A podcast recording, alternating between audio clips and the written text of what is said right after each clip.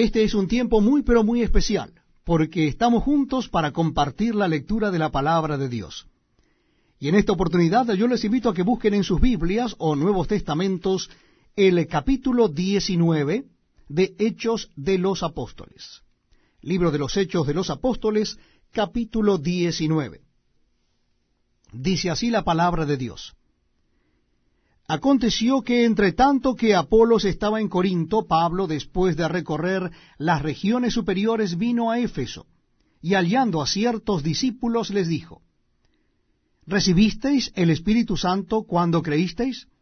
Y ellos le dijeron, Ni siquiera hemos oído si hay Espíritu Santo. Entonces dijo, ¿En qué pues fuisteis bautizados? Ellos dijeron, En el bautismo de Juan.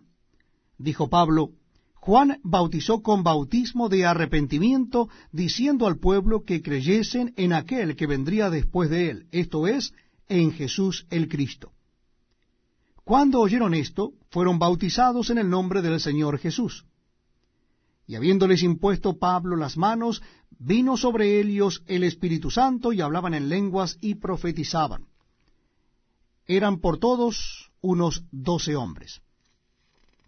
Y entrando Pablo en la sinagoga, habló con denuedo por espacio de tres meses, discutiendo y persuadiendo acerca del reino de Dios. Pero endureciéndose algunos y no creyendo, maldiciendo el camino delante de la multitud, se apartó Pablo de ellos y separó a los discípulos, discutiendo cada día en la escuela de uno llamado Tirano. Así continuó por espacio de dos años, de manera que todos los que habitaban en Asia, judíos y griegos, oyeron la palabra del Señor Jesús. Y hacía Dios milagros extraordinarios por mano de Pablo, de tal manera que aún se llevaban a los enfermos los paños o delantales de su cuerpo, y las enfermedades se iban de ellos, y los espíritus malos salían.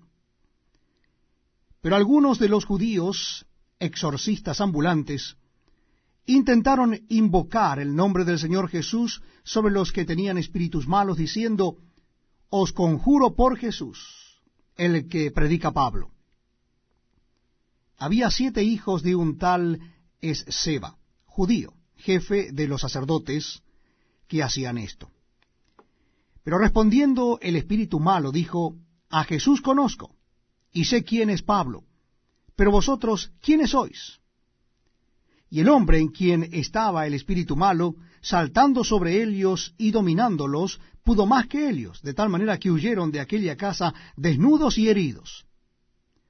Y esto fue notorio a todos los que habitaban en Éfeso, así judíos como griegos, y tuvieron temor todos ellos, y era magnificado el nombre del Señor Jesús. Y muchos de los que habían creído venían confesando y dando cuenta de sus hechos. Asimismo, muchos de los que habían practicado la magia trajeron los libros y los quemaron delante de todos, y hecha la cuenta de su precio, hallaron que era cincuenta mil piezas de plata.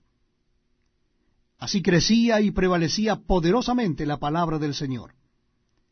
Pasadas estas cosas, Pablo se propuso en espíritu ir a Jerusalén, después de recorrer Macedonia y Acaya, diciendo, después que haya estado allí, me será necesario ver también a Roma.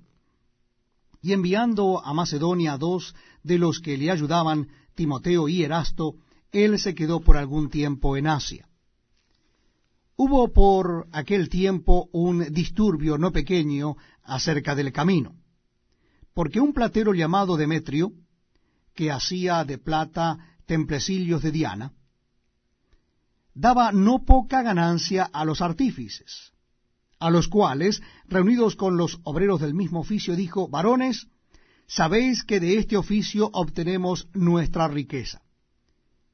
Pero veis y oís que este Pablo, no solamente en Éfeso, sino en casi toda Asia ha apartado a muchas gentes con persuasión, diciendo que no son dioses los que se hacen con las manos. Y no solamente hay peligro de que este nuestro negocio venga a desacreditarse, sino también que el templo de la gran diosa Diana sea estimado en nada, y comience a ser destruida la majestad de aquella a quien venera toda Asia y el mundo entero. Cuando oyeron estas cosas, se llenaron de ira y gritaron diciendo, Grande es Diana de los Efesios. Y la ciudad se llenó de confusión, y a una se lanzaron al teatro, arrebatando a Gallo y a Aristarco, macedonios compañeros de Pablo. Y queriendo Pablo salir al pueblo, los discípulos no le dejaron. También algunas de las autoridades de Asia, que eran sus amigos, le enviaron recado rogándole que no se presentase en el teatro.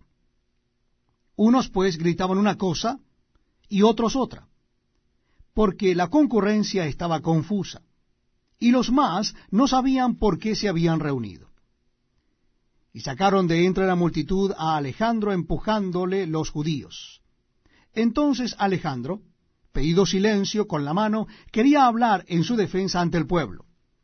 Pero cuando le conocieron que era judío, todos a una voz gritaron casi por dos horas, Grande es Diana de los Efesios.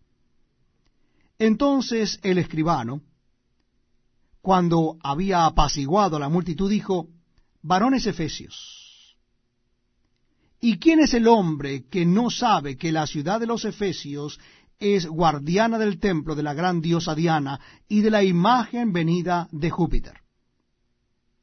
Puesto que esto no puede contradecirse, es necesario que os apacigüéis y que nada hagáis precipitadamente, porque habéis traído a estos hombres sin ser sacrílegos ni blasfemadores de vuestra diosa. Que si Demetrio y los artífices que están con él tienen pleito contra alguno, audiencias se conceden y procónsules hay acúsense los unos a los otros. Y si demandáis alguna otra cosa, en legítima asamblea se puede decidir.